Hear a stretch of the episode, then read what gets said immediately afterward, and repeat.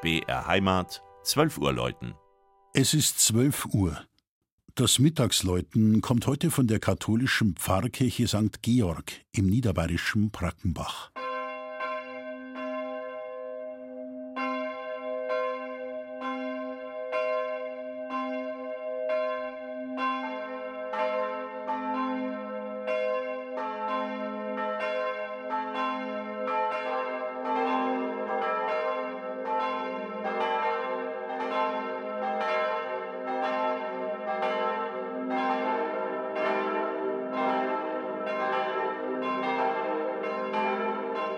Die Bayerwaldgemeinde Brackenbach liegt im sogenannten Länderdreieck, gehört politisch zum Landkreis Regen, grenzt zudem an die Landkreise Straubing-Bogen und Cham.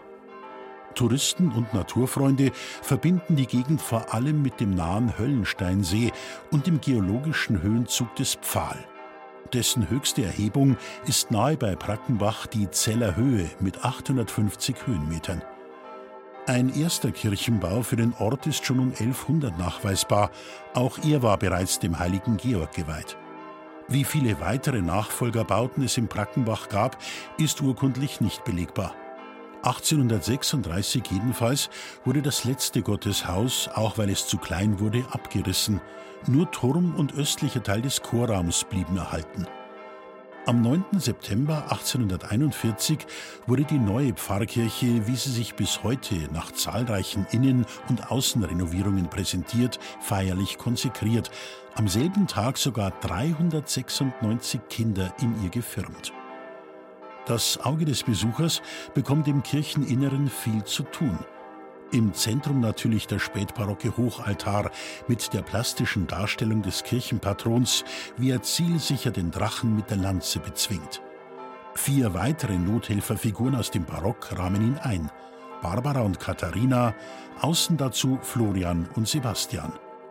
Auch sonst öffnet sich von beiden Seitenaltären über viele Glasfenster bis hin zu Chorfresken und anderen Darstellungen im Kirchenschiff ein bildhaft riesiger Heiligenhimmel.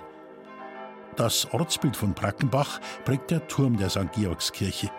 Früher trug er eine barocke Zwiebelhaube, die wurde 1840 beim Neubau durch den markanten Spitzhelm ersetzt. Auch heute erklingt aus dem Glockenstuhl ein Bronzequartett. Drei Instrumente wurden 1949 im westfälischen Gescher gegossen. Die kleinste Glocke in C erblickte 1968 in Passau das Licht der Welt.